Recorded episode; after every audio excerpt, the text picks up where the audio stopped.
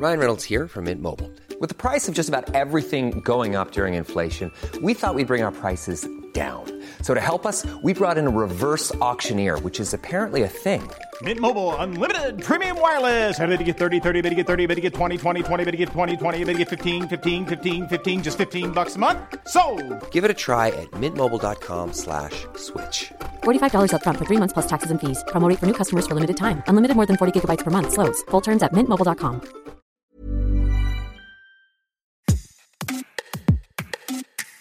Le 22 février 2022, au cœur de la nuit, la rédaction de 20 minutes ouvrait un article en direct sur la situation en Ukraine.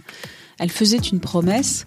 Nos journalistes resteront mobilisés 24 heures sur 24 pour vous retransmettre la situation à l'est de l'Europe. Deux jours plus tard, l'invasion russe, la guerre. Un an plus tard, le 24 février 2023, la rédaction lançait une semaine spéciale consacrée au conflit. Elle décidait d'envoyer un reporter en Ukraine pendant une semaine. La journaliste Diane Reni a été envoyée spéciale à Kiev, la capitale, Boutcha, ville martyrisée par les Russes, et Kharkiv, deuxième ville d'Ukraine proche de la frontière russe et assiégée pendant des mois.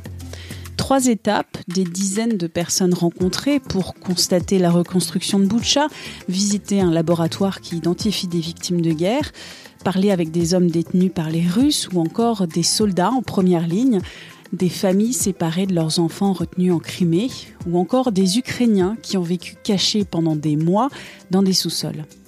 Vous écoutez Minute Papillon, le podcast d'actu de 20 minutes. Je suis Anne-Laetitia Béraud et aujourd'hui, on se glisse dans les coulisses de notre média et on parle avec la journaliste Diane Reni de Retour d'Ukraine. Diane, bonjour. Comment t'es-tu préparée pour ce reportage? Je me suis notamment adressée à des consoeurs et des confrères qui sont de véritables mines d'informations puisque sont déjà allés, eux, sur des terrains de guerre. J'ai bien sûr bénéficié de l'aide de mes chefs, Marion Pignot et Guillaume Novello. Reporters sans frontières a aussi été d'une grande aide. C'est eux qui nous ont prêté le matériel, donc le gilet pare-balles, le casque. C'est aussi eux qui publient un guide pratique de sécurité avec tous les conseils nécessaires pour réduire les risques au minimum. En amont, on essaye de cadrer au maximum ce qu'on va faire sur place.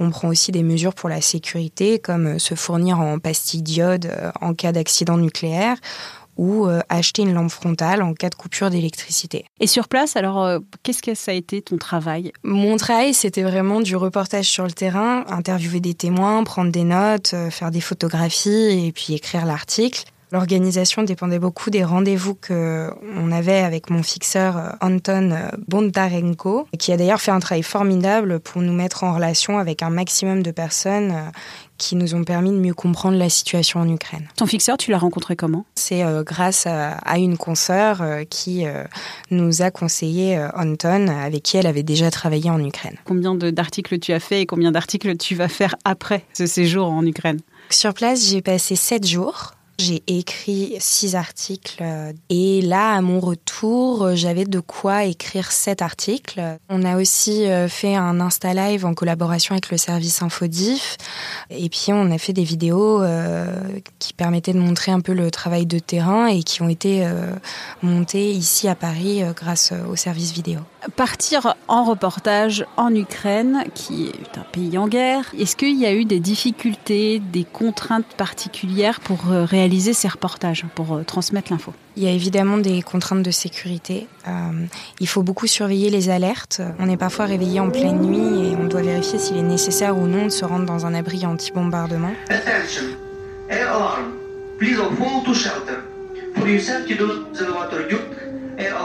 Pour certains reportages, il faut aussi faire attention à ne pas révéler des choses qui pourraient mettre en danger ceux qui ont accepté de nous parler. Anton a une voiture, donc euh, on a pu se déplacer assez facilement, mais il y a beaucoup de checkpoints avec des militaires et il y a aussi beaucoup de structures en fait en béton qui permettent euh, d'arrêter l'avancée des chars. Je pense que là où j'ai eu plus peur, c'est euh, direction Kharkiv quand justement Anton conduisait particulièrement vite et n'a pas vu un bloc de béton. Donc on a dû euh, piler très fort et au, retour de Kharkiv, on a croisé euh, cinq incendies distincts sur euh, peut-être 10 minutes de route. On sait que c'est pas un incendie qui s'est répandu, c'est donc très probablement qu'il y a eu des bombardements juste avant qu'on passe. Et on a croisé les pompiers en sens inverse. Et évidemment, à ce moment-là, on se pose des questions parce qu'on sait que les Russes, quand ils bombardent, ils bombardent, on appelle ça bombarder en carré.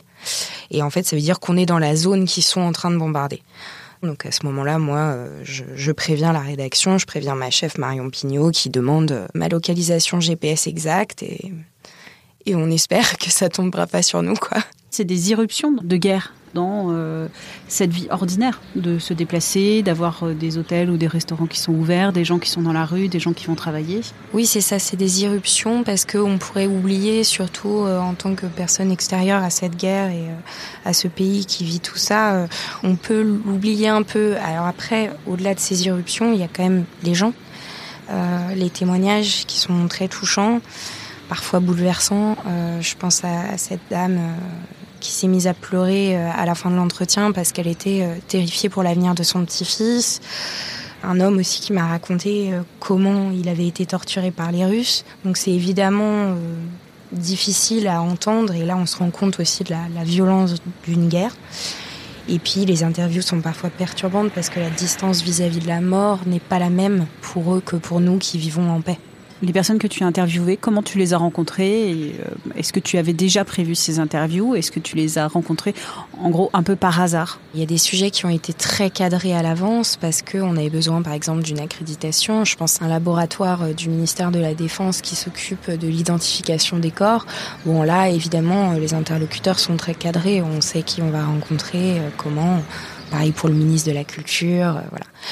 Après, il y a des sujets qui sont plus des sujets de reportage sur le vif. Euh, On a fait notamment un sujet sur la, la jeunesse et les bars, en fait, la vie euh, nocturne de Kiev.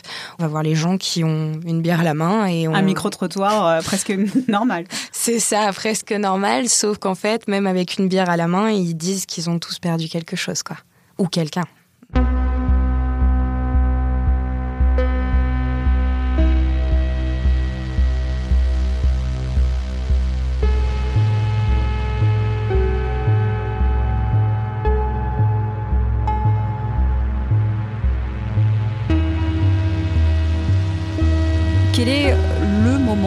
Tu peux sélectionner le moment, qui t'a peut-être le plus marqué euh, dans ces sept jours en Ukraine Je pense que le moment qui m'a le plus marqué, c'est euh, cette rencontre avec euh, Oleksiy. Alors c'est un homme qu'on a rencontré à Butcha dans les préfabriqués prêtés par la Pologne. Il a été vraiment témoin de guerre, quoi. Il a noté absolument tout. Au milieu de cet entretien, il m'a tendu un morceau fondu d'aluminium. Et il m'a dit, c'est c'est pour toi, c'est un morceau de char russe fondu que j'ai récupéré sur une colonne détruite. Et donc il m'a offert ça qui est maintenant dans, dans, dans mon salon, euh, sur une étagère à côté de mes livres. quoi. Tu l'avais rencontré comment? Simplement en allant euh, dans ces préfabriqués pour voir ces réfugiés et essayer de glaner un peu leurs histoires. Comment tu assimiles le décalage qui peut se passer entre, entre ce que tu vis et qui on est dans la vie de tous les jours C'est sûr que c'est pas évident, même en couvrant euh, le conflit euh, en Ukraine depuis plus d'un an, euh, on se rend compte sur place que c'est impossible de comprendre pleinement ce que ressentent les Ukrainiens. Ils nous parlent d'un proche qui est tombé sur le front, pour d'autres c'est la maison de leur vie qui a été réduite en cendres. En tant que journaliste, on est là pour retranscrire leurs mots du mieux qu'on peut. Je pense que ça rend humble sur notre place parce que on fait que passer. Pour eux, c'est leur quotidien et c'est un quotidien de guerre, quoi. Il faut pas l'oublier. Le fait que tu sois une journaliste euh, française, quelle était la réception des personnes que tu interviewais? Est-ce qu'ils se disaient il faut l'utiliser pour qu'elle raconte notre discours, euh, qu'elle raconte notre guerre, notre point de vue? Le fait que je sois française, c'est revenu euh, dans plusieurs reportages où parfois on m'a demandé de pousser la France. Bon, je, n'ai pas ce pouvoir, hein, mais de pousser la France à soutenir l'Ukraine plus fortement. On m'a parfois aussi fait des reproches en disant que en Ukraine, ils disaient euh, macroner pour dire euh, faire des promesses qu'on ne tiendra jamais. Mais généralement, les réactions sont plutôt positives vis-à-vis de la France. Et c'est vrai qu'on est un peu, euh, de fait, ambassadrice de notre pays, ouais. Le fait aussi que tu sois une journaliste qui est une jeune femme, est-ce que ça a changé quelque chose ou pas du tout? Dans l'ensemble, je dirais que non. J'avais été un peu inquiète de ça, parce que c'est vrai qu'on voit un véritable contraste. J'en suis consciente quand on voit les photos de moi euh, dans la brigade de chars. Euh, j'ai parce que tu as été voir accompagner une brigade de chars. En gilet pare-balles, voilà, ça fait euh, effectivement la, petite blonde au milieu des, des, mecs qui font la guerre, c'est assez surprenant. Mais j'ai pas eu trop de réaction vis-à-vis de ça. On, m'a demandé si j'étais mariée, et, euh, si je comptais faire des enfants bientôt. Mais c'était pas non plus tous les jours. Et puis mon, mon fixeur a fait aussi un, un travail remarquable pour voilà mettre aussi à distance quand ça devenait un peu personnel ou voilà. Revenu en France, euh, tu sens le décalage? Ça va à peu près. Comme j'ai pas fini tous les papiers, je pense que je suis pas encore sortie de cette séquence euh, entièrement. J'ai toujours euh, les conversations, télégrammes qui m'informent de ce qui se passe sur les alertes, les bombardements. Il va falloir que, que je décroche, ouais.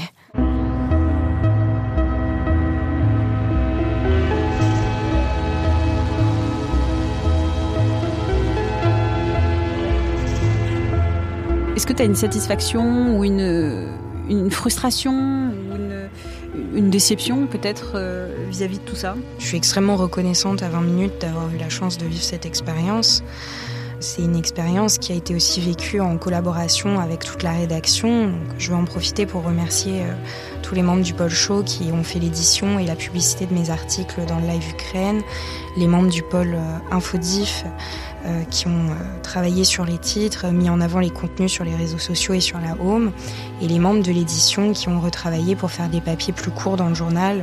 Pour réserver ce voyage donc de presque 30 heures, on a eu l'aide extrêmement précieuse de notre collègue d'origine ukrainienne, Yaroslav Romansky, qui bosse comme commercial chez nous. Un vrai grand merci à lui parce que les sites sont tous écrits en cyrillique et c'était vraiment la galère sans lui.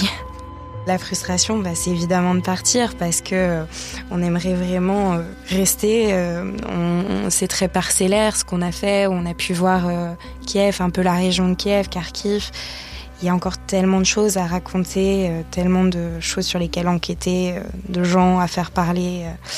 Mais on espère que ce sera pour une prochaine fois. Retrouvez sur 20minutes.fr tous les articles de Diane Rény, mais aussi notre live, l'article en direct sur le conflit en Ukraine, des interviews, des infographies, des vidéos, des podcasts. Merci d'avoir écouté cet épisode de Minute Papillon, un podcast d'Anne-Laetitia pour 20 minutes.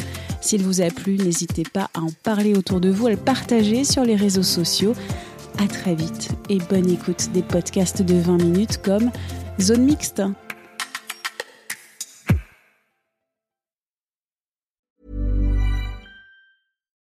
Botox Cosmetic, out of botulinum toxin A, FDA approved for over 20 years. So, talk to your specialist to see if Botox Cosmetic is right for you. For full prescribing information, including boxed warning, visit BotoxCosmetic.com or call 877-351-0300. Remember to ask for Botox Cosmetic by name.